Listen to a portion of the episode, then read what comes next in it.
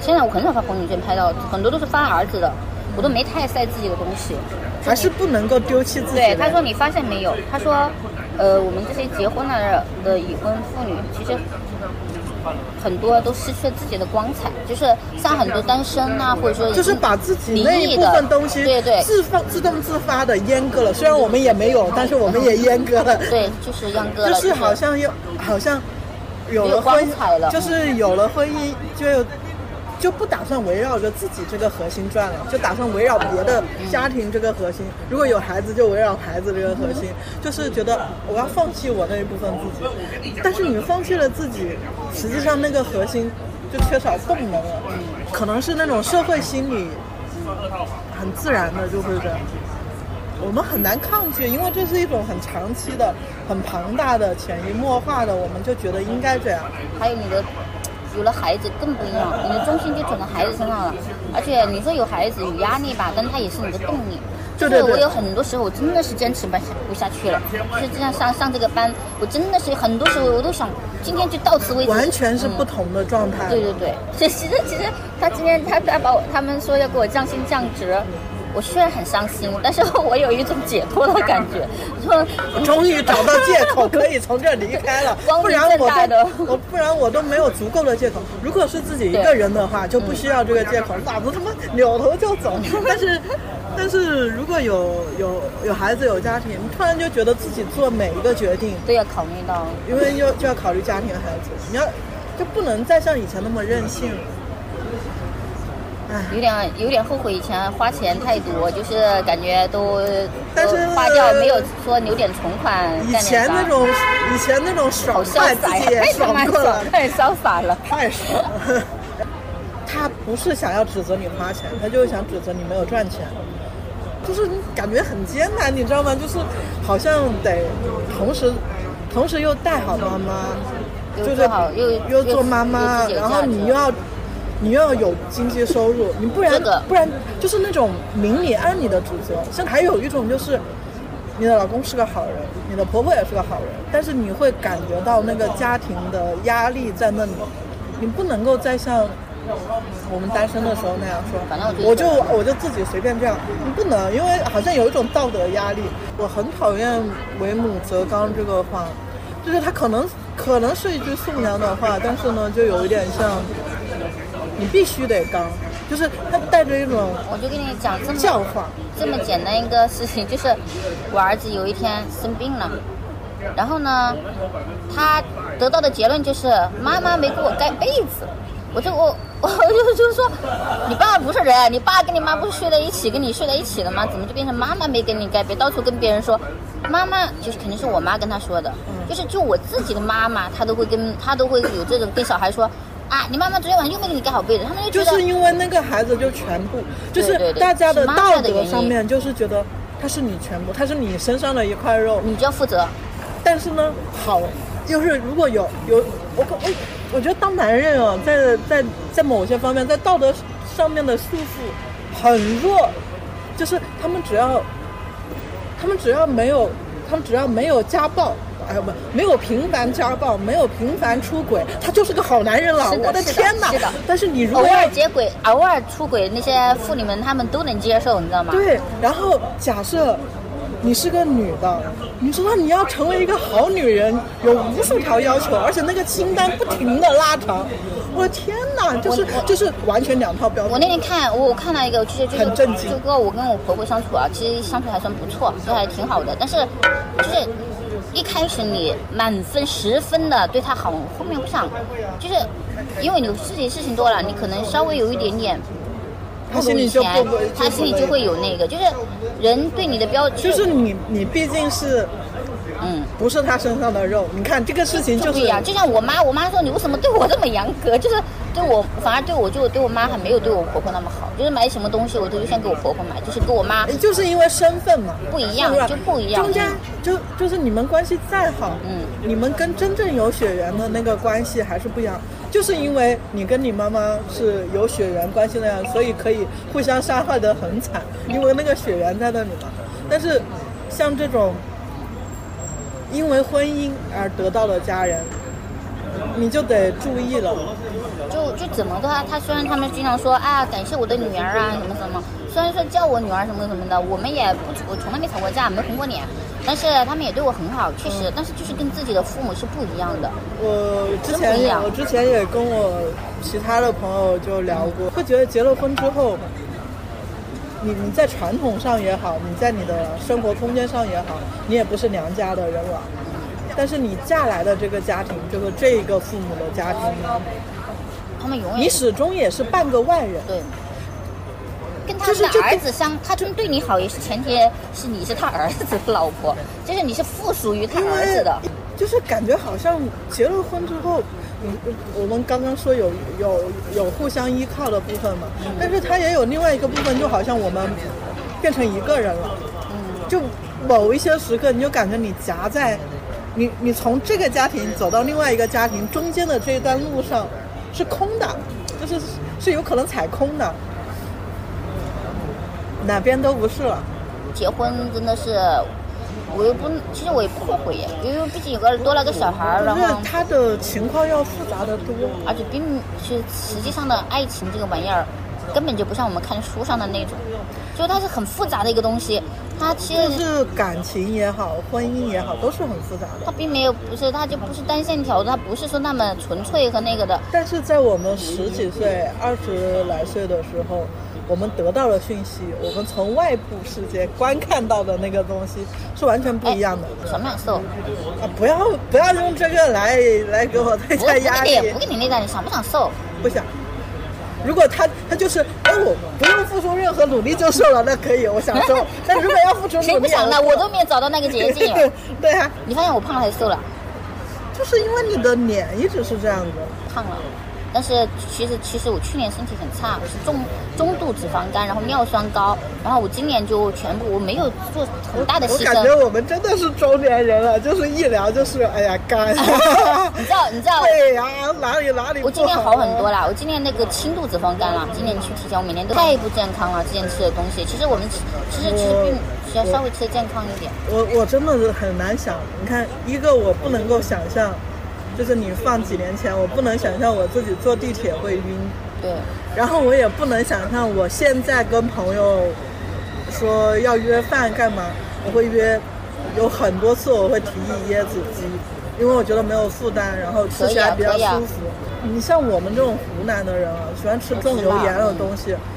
但是现在就是觉得身体负荷不了，有点累。是是就是你吃完之后是很爽，当时很爽，当时很爽，然后后面就觉得身体很累。嗯嗯啊，就就这个事情，这个事情我都没有办法穿越回去跟跟二十来岁的我讲。没有办法，你不敢相信，不敢相信。我我现在自己你回去讲那个人肯定不会相信的，你知道然后他是我自己，我现在在家里自己做鸡胸肉炒黄瓜，就是这种菜，就是真的匪夷所思，就是就以前多挥霍，你知道我们以前过日子回来还还回来就。是挥霍健康、自律嘛挥霍钱、挥霍时间，也挥霍自己当时候很多的那种敏感想法。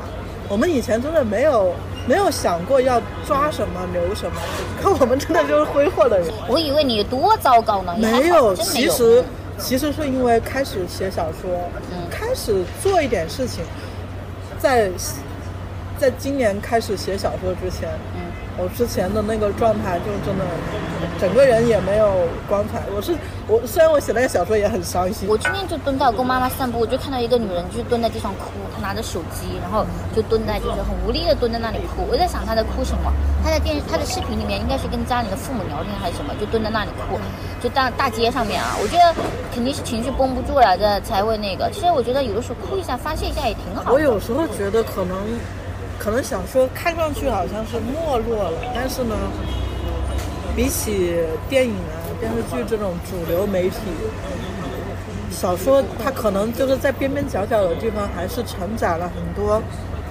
犄角旮旯的小事情、小程序吧。而且电影太贵了，对小说多便宜，你只要一个人写就可以了。小说别人看到每个人都他自己塑造他自己的角色，他可能把这个小主角可能某些影子与自己身上的影子带入进去，也可能是他身边的某一个人，所以他他的想象可能你写的可能是这样，可能到他身上之后，他会再继续的去演化我们自己的一个那个。他的记忆，对对对对对，所以其实他不一样的东西，他其实更容易深入进去。我觉得文字它可能想象的空间、留白的空间会比比较多一点，它没有占用那么多感官，所以就可以自己想很很。但早很早这要求写的那个人很能写才可以。我我现在就挺懒的，我就想我才放我才离职几天，我这段时间我啥也不想管。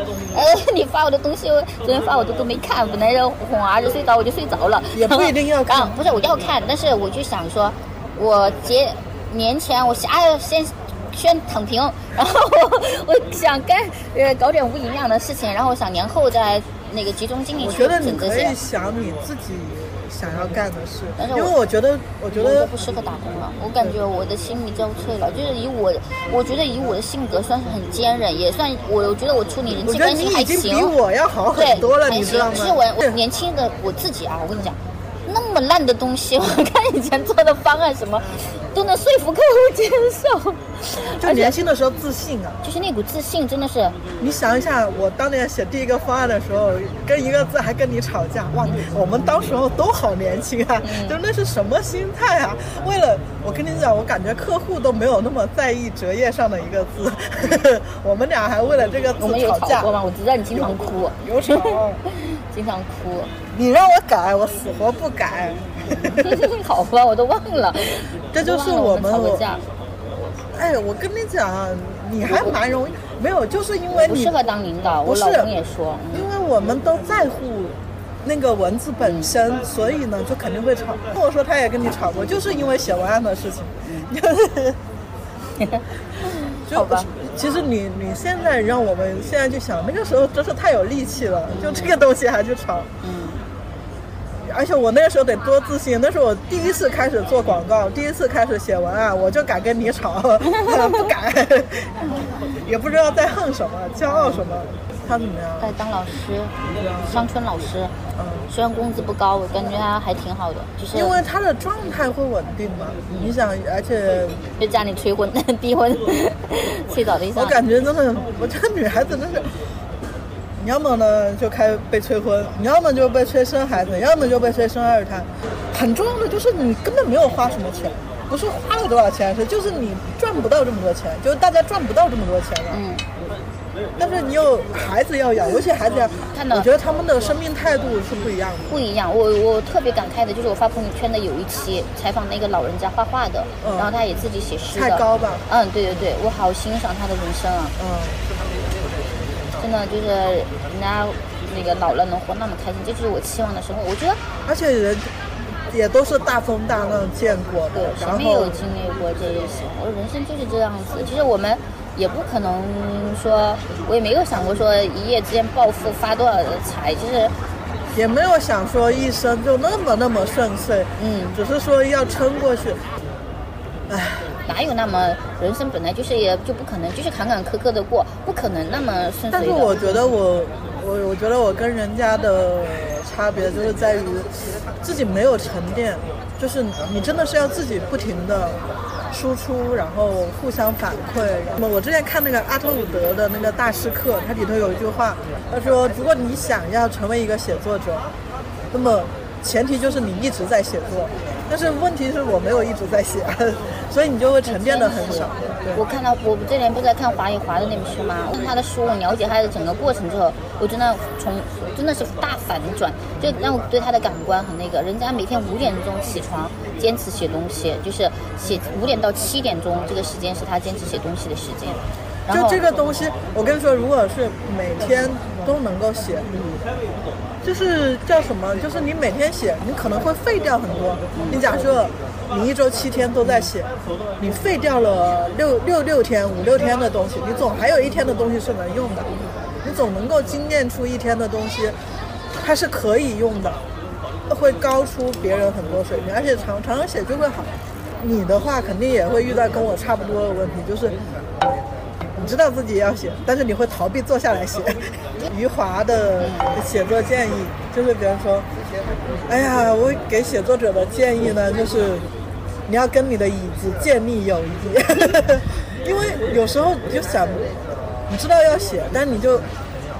你想到你要写，所以你就会想要做所有别的事情，所有你 所有别的事情都比写东西好像有意思，就 是这样。我觉得我宁愿在那里翻翻弄弄整理房间，就搞搞这个，搞搞那个。本来没有要写东西的时候，你也也没有你也没有那么想整理家里，也没有那么想干别的。我包一个剧包一看一晚综一集综艺，我再开始写，然后到了那个时候我就说，本来我还是你也啊没没有那么喜欢，就是如果你要写东西就是，我就先我就想要把这事情搞了，不知道为什么，这是为什么呢突然？别的所有的东西都这是为什么呢。？我每次都爱到最后一刻，就是交稿，就是就是我公司经常就周六。周周五完完不成的东西，我又不想周五晚上加班，我就周末在家里整一整吧。然后周六晚一天没整，我说星期天整吧。星期天早上起来起不来，然后星期天哎那晚上总要整吧，晚上哦我要带孩子，然后那个星期一的早晨 心力交瘁。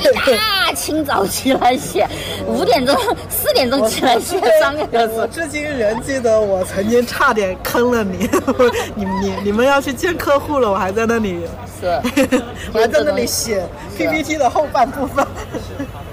赶凌晨起来赶，对我很多策划案，包括很多大的策划案都是赶通宵赶出来的。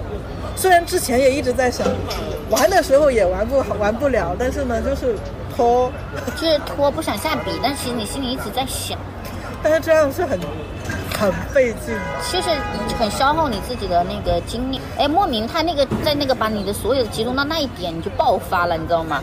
就那也你知道，那不知道按现在流行的说法，这就是我们 P 人。J 人呢，就属于他想到要做一个什么事情，他开始列一二三，他列了一个计划，他就从计划的第一步开始做，他就会有条不紊的进行，就是他会感受到自己控制了这个事情。但是 P 人呢，就是你不觉得是很好的互补不的性格吗？你说两个 P 人在一起不疯掉？也也会产生很多冲击。哎呀，有时候经常跟他发生冲突，就是因为他觉得这个事做嘛，你想到了就做嘛。那我总觉得我想到了，但是我可能还要，我只是想到了而已，还没有到做的时刻。就是还是这个毛病，对这个毛病，这个毛病不改是很难成大事。也没有想要成大事，但是我后面呢，那看到一个理论，就是像我们这种三分钟热度的人呢，适合就是当你三分钟热度起来的时候，马上干马上利用那三分钟热度，赶紧嘟嘟嘟嘟。就是你真的决定了要做呢，你就往那那一步跨过去，跨过去它就是你走了一步，好像那个轮子那个齿轮开始转动了，你就会慢慢的好像后面有一有一股推力推着你。会往前再迈一步，虽然一开始会走的比较慢，但后面慢慢可能会开阔一点。尤其是现在不景气嘛，嗯，对不景气的话，像我们这种服务型的工作呢，服务型的公司呢，你的项目存活率，然后以及你拿到尾款的概率就没有那么高。在那种呃经济形势特别好的时候，大家都都活在一种梦幻的泡沫里面。我说实话，做创意端的领导通常在如果出现比较血腥的职场厮杀的时候，通常都会死得很 惨。没有办法从，那一点开始，我就发现人真的是多面性的。我并不觉得他这个人很坏，但是我觉得这个人他确实有也有他的缺点。呃有一些人不是，这个东西是在万般都好的时候，你好他好，所有人都很好的时候呢，你也会觉得这个人挺好的，他对你也不会很差。但如果说出现了利益冲撞，有些人会直接的就是，我不会让自己。在这个冲撞中受到最大的损害，那如果要损害的是你，那我就损害你，这是个人的选择嘛，这叫如果你要夸他的话，这也叫杀伐果断。我们事情有钱放你面前赚，你赚多了，你心里都有点过意不去。因为那种人，因为当。因为你当老板，你整个要面对的东西就不一样。两个人都跟你一样的性格的话，那公司也维持不下去的。你总得有一个人是站在地上，嗯，是真的在考虑那些东西。飘着。对啊，你那公司要算钱，要给员工结都结薪水，要给员工买社保，那你的公司有没有这个这么大的收益能长久维持，就是不减损别人的期期望嘛？就比如说你站在孔雀前面和站在孔雀后面看到的东西不一样，就一面看着就繁花似锦，一面看着就是屁股。就我现在学会了一点，就是我觉得我以前的善善良，就是真的没有锋芒。就是我没有底线的，对，没有底线，没有自己的原则。人家就不珍惜你，人家真的敢对你恶语相向，就给你说一些对待你跟人家别人的态度完全不一样。就是其实就是人家真的不把你放在他的心上，就真的觉得不怕那个伤害你，不怕那个软柿子随便捏。对对对对对，就真的是这种状态。我不想跟他起冲突，我其实想跟他留面子。其实人家不会考虑那么多。其实我觉得，人家觉得人，因为人家觉得跟你起冲突，他没有任何的代价。对。你又不会跟他吵，又不会干嘛，所以我觉得我下次不要这样子了，因为这样子的话，其实就是其实我心里是生气的。就你相当于把刀把递给人。因为我以前就算虽然说我创业，但是那个时候我感觉都是太单纯的一个环境。那老板没有很大的恶意，嗯，就是我不管他私人怎么样，但是这个老板他本身对员工并没有。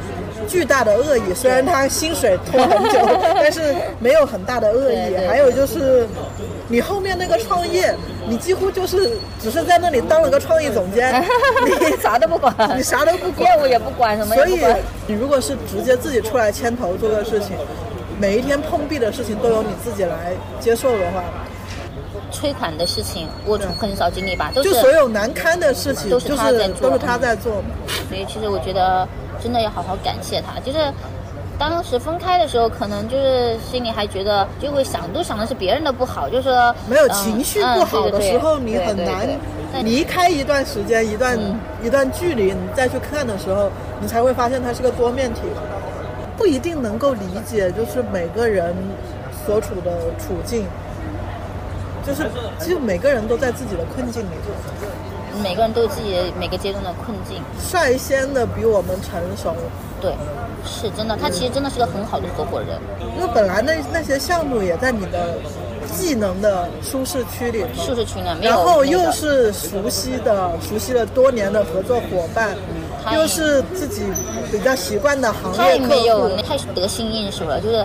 这就我觉得后面这几年就是对我那几年的一个怎么说呢？就是以前活得太潇洒，这些要还回来了。该该承受的那些东西一分不少。我觉得，我觉得人这一生可能这些东西都是要承受的，是有不同的方式，有定量。在不同的阶段，有的人可能他十七八岁刚啊在学校，可能有的时候毕业；有的人可能结婚，有的人可能老年期，就是总是有个阶段，总是会经历。其实像你这个阶段经历了，可能别人会晚一点，也有可能早就经历过了。像我这个 这段经历了，就是感觉这个好像跑不掉，跑不掉。嗯，你总会有悠闲的时间。不可能一辈子那么潇洒的。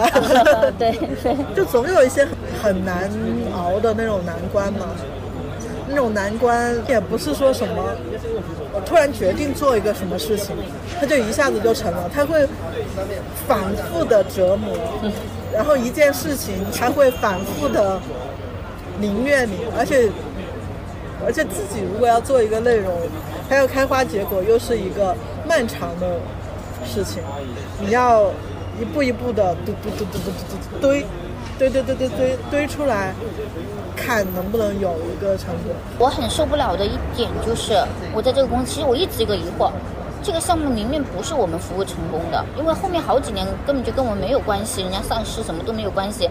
但是我们公司老是拿着这个来打自己的广告，然后而且我们就帮他做了一年，人家开发新品类，开发什么其实是他们自己研发出来的，跟我们没就是没跟我们没有太多的关系，所以我也觉得好好像就是干嘛要把自己别人的。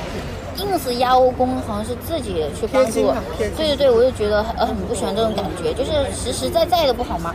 就可能，但是从商业的角度，如果不这样做的话，可能接不到大的单，可能接不到好的项目。我们的市场调研全部靠现有的那个网络上的数据，就是二手嘛。其实这是很不好的，而且他们不愿意让我花时间在长期的在这个市场调研方面。在我自己创业，我为什么做了成功的作品？是我对这个行业非常的了解，会下市场去找。我除了这，我我的资料不是来源于线上的数据，我是完全是自己看过啊，我自己看过展会什么，我了解过同行，然后我下市场终端的卖场去看过，自己去分析那个朋友当中去打听或什么。但是这个完全是很空白的东西，他们而且不愿意，几家公司都是这样子。这个城市的速度太快了，就没有它自己的特征。只有一段时间，就大家说，哎，深圳人都搞钱，就只是一个刻板印象。没搞到钱呢。对啊，就深圳也有很多没有搞到钱的人。我我觉得深圳的优点就是包容性，但是这个是很虚的一个东西。它现在这种草根性也正在消失啊。你现在深圳也正在凝结啊！以前大学毕业的时候，好多同学来深圳，现在能留下来的能收就那么一两个了，真的。不过反正特大城市不缺人，因为所有的资源都集中在这里嘛。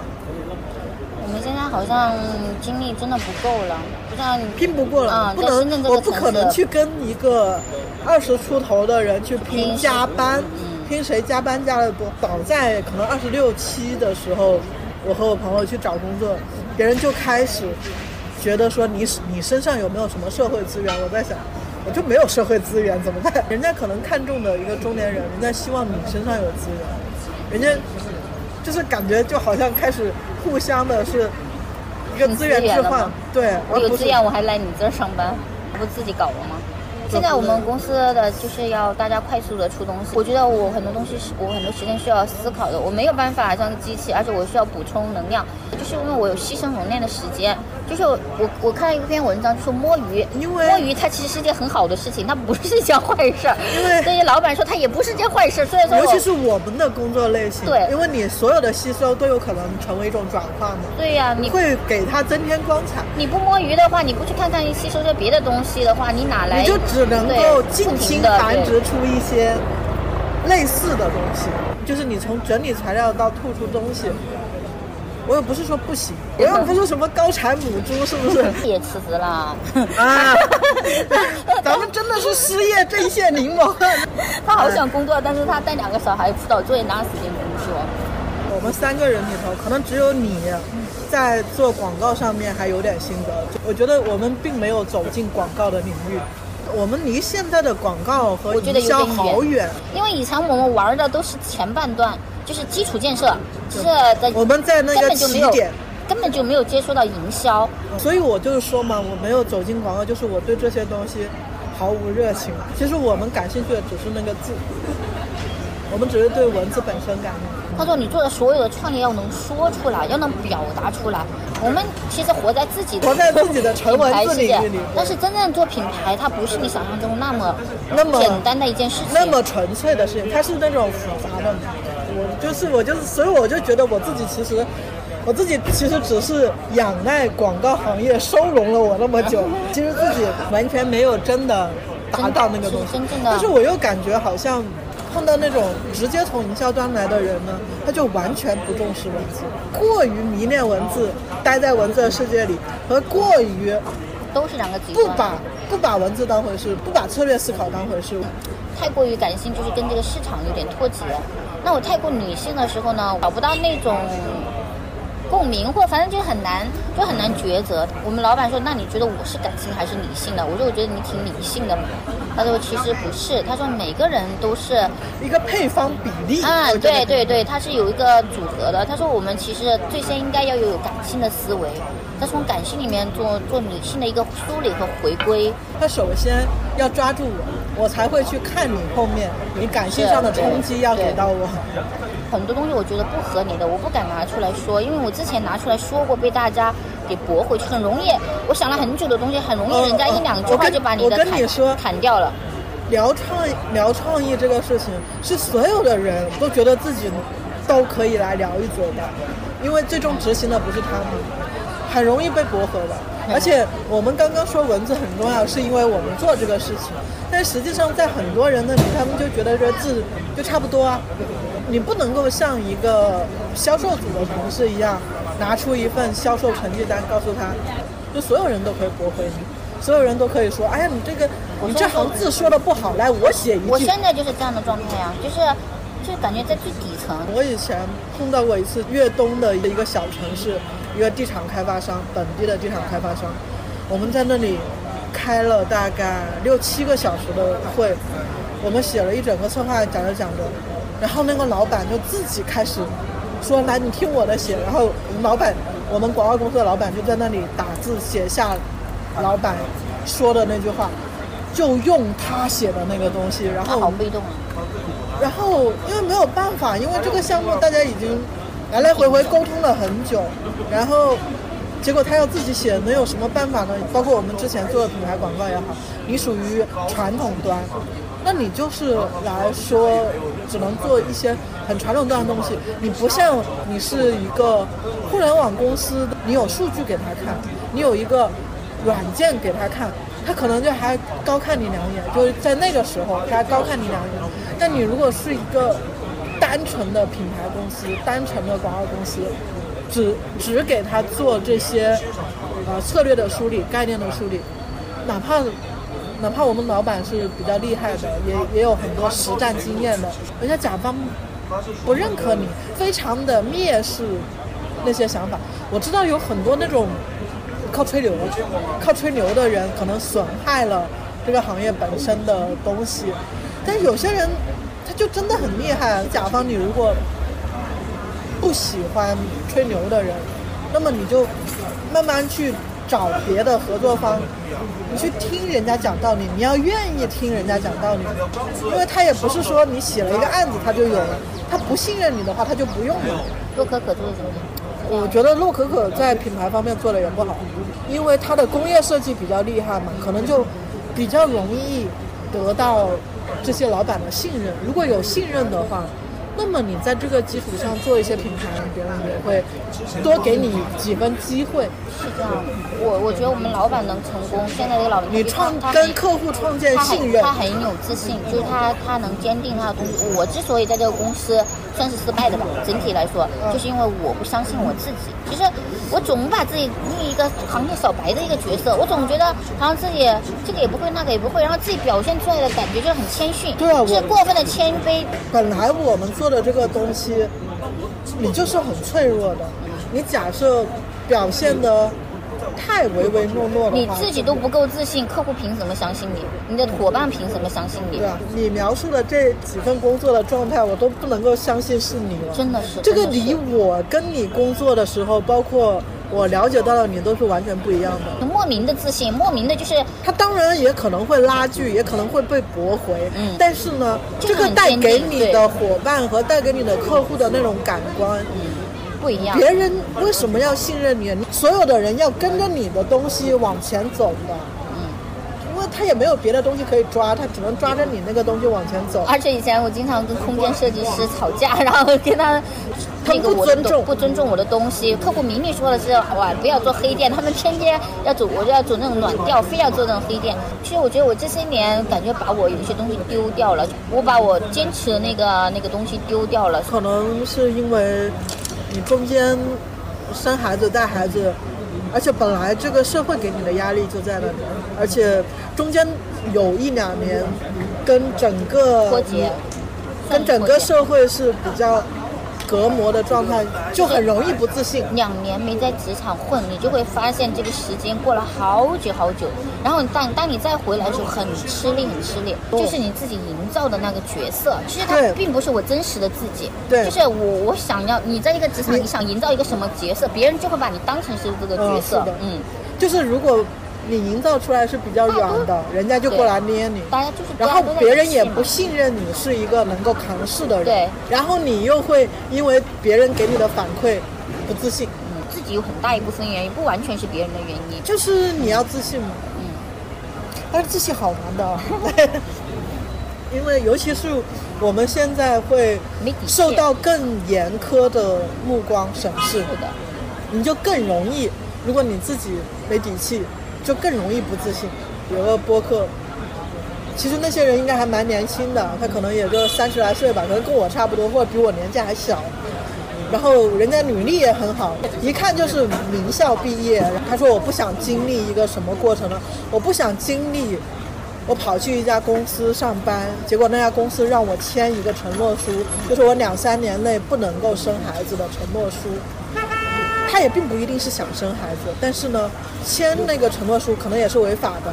但是那种屈辱的感觉，你知道，很屈辱，也不想承受那种，就是自己把简历递过去。有一些人是会说：“哎呀，三十五岁了，还把还把简历拿过来。”因为这种羞辱，他可能自己在大厂工作的时候，在他还很小的时候，在大厂见过很多这种情况。我天呐，我二十八岁就体验这个东西，我就在想，这个社会是我过了二十七岁我就该死吗？我觉得一个女的过了二十七岁就不被当人看了。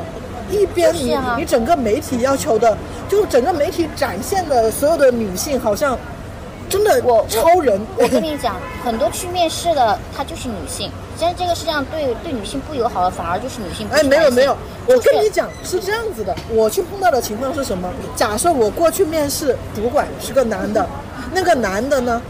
就不会来跟我讨论生育这个问题，他就会去找一个女的来跟我谈，就好像这样，你们厮杀就没有我什么事，他就没有歧视女性了。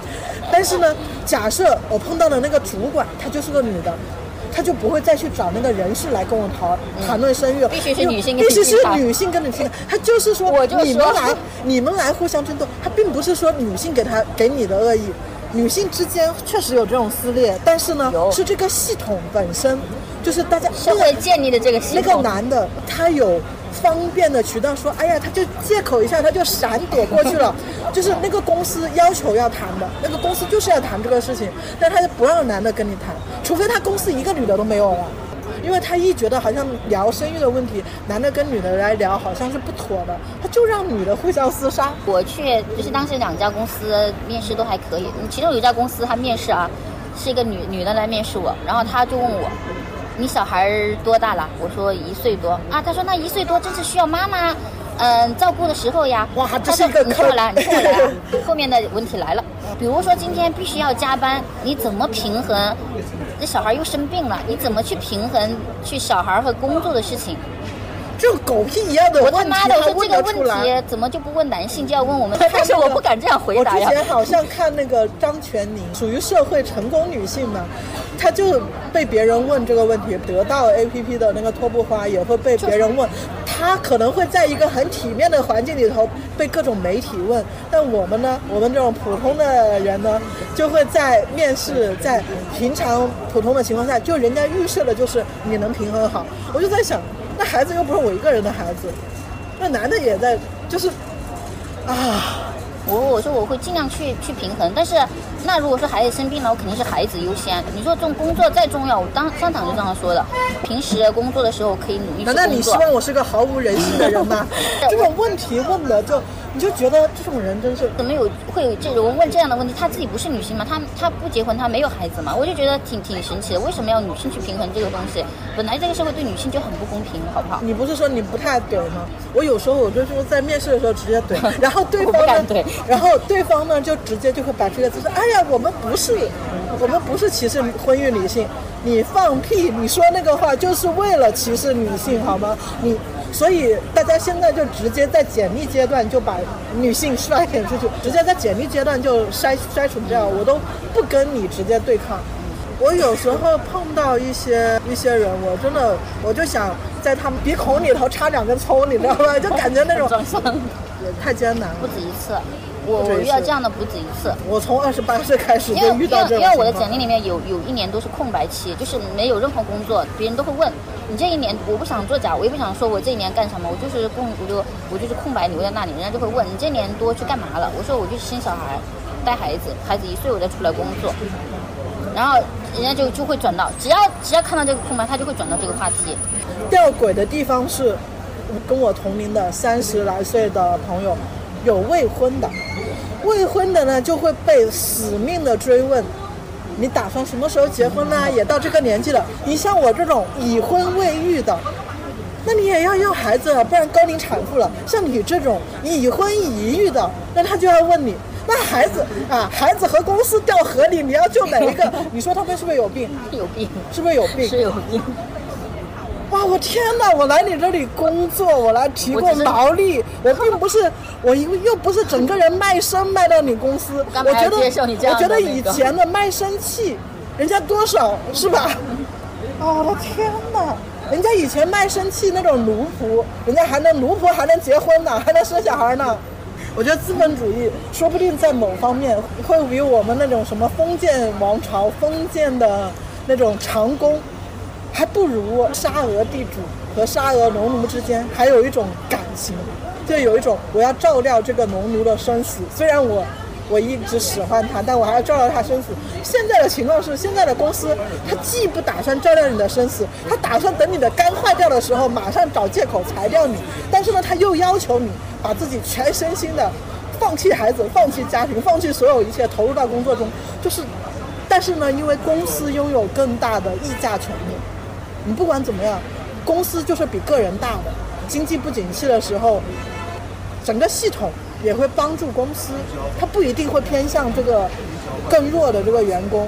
我很讨厌媒体出来的叙事说，哎，人家公司也很不容易。那我就在想，你在面对有些事情，就是很容易就出现说，哎呀，是那个员工刁，他是有这种情况，但是大部分情况是员工默默的承受了公司的剥削，而且在离职的时候很不堪，是员工去吞掉了那一部分损失，公司可没有损失啊。你公司已经占尽了便宜，然后在最后的时候还要从人家身上剥一层皮。员工要体面的离开，就是你要放弃自己本身可以拿的权益，要体面就是这么难。是的，就是你本来就是一个强弱不均衡，哪怕它是一家很小的公司，也是强强弱不均衡的。但是因为现在的，我觉得大家都慕强嘛，那么肯定是那家公司，如果那是一家很好的公司，你就更加没地方说理了。就是让你降薪降职嘛，你能接受吗？如果是全公司的同事跟我一样的职位的，大家就大家整个公司同事大家都降薪降职，大家都降薪，我是能接受，跟大家公司一起共共共度难关。如果只是我一个人，我是无法接受，就就代表你不被认可嘛。就是他们觉得你创造的价值，他们不需要你这样的人在这个位置。哎呀，没有到那个程度。让我走的时候，他又告诉我，他说你很优秀，公司不想付出赔偿款。如果说我直接按照正常程程序年龄走的话呢，我要付你一笔钱，我为什么要付那笔钱？那我就用这种方法，恶心你让你自己走。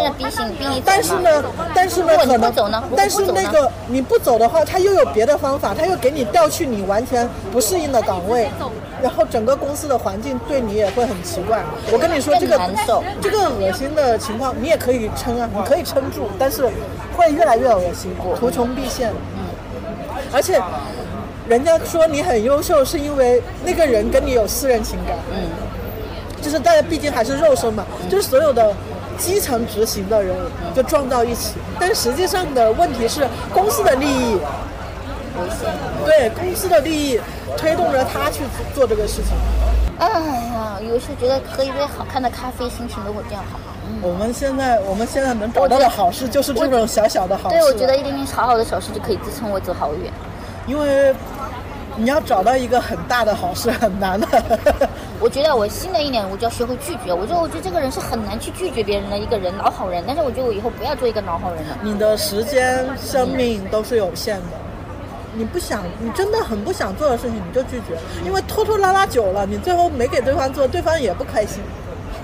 我跟你说，这个东西有些事情，你只要拒绝了，他就是难受了。但是呢，如果你是一个经常拒绝的人，他就知道你是这样的人，那么只在合适的时候、合适的条件才来找你。对，我觉得不要充当老好人了，因为因为现在，哎，你也没有那么多亏可以吃得下去了。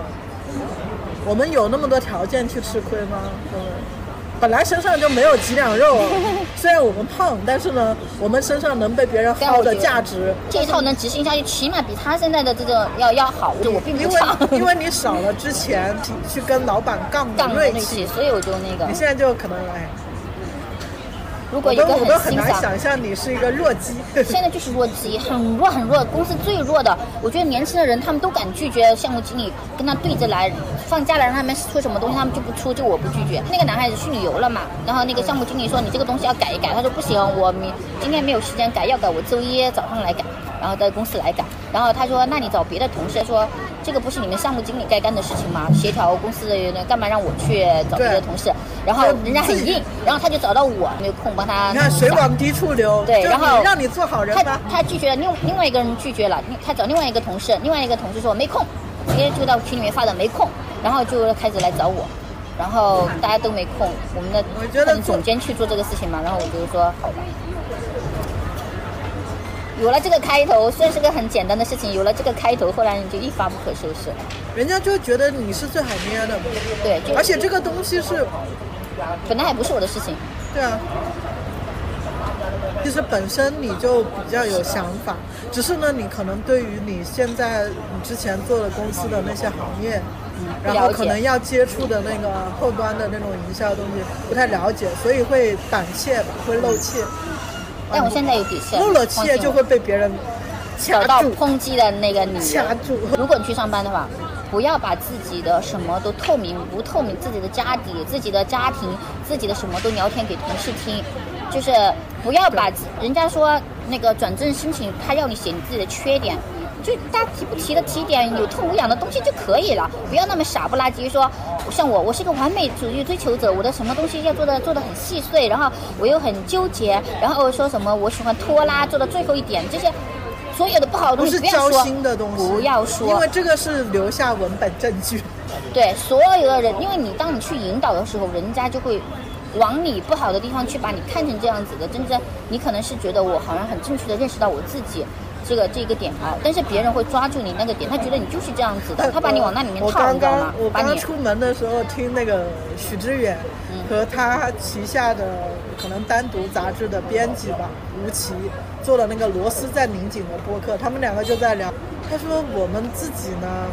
不太喜欢去说我们单向空间是在做多么创新的事情，在做多多少多少事情，然后我们经常就自我反思，然后在公众面前都是自我反思，然后公众就觉得你就真的是这样子，是的，其实你做了很多不一样的事情，你像他十三幺做，可能做节目，还做其他的东西，又做杂志，还做文学节，就你做了很多这种东西，但是呢，你不讲，你在这个时代，你不夸自己，别人就以为啊你，你所有的自我反思，别人就是贴在你身上的标签是签。人家看不到你夸自己，反思看不到你好的地方，不是反思，就在自己内心好好反思好了。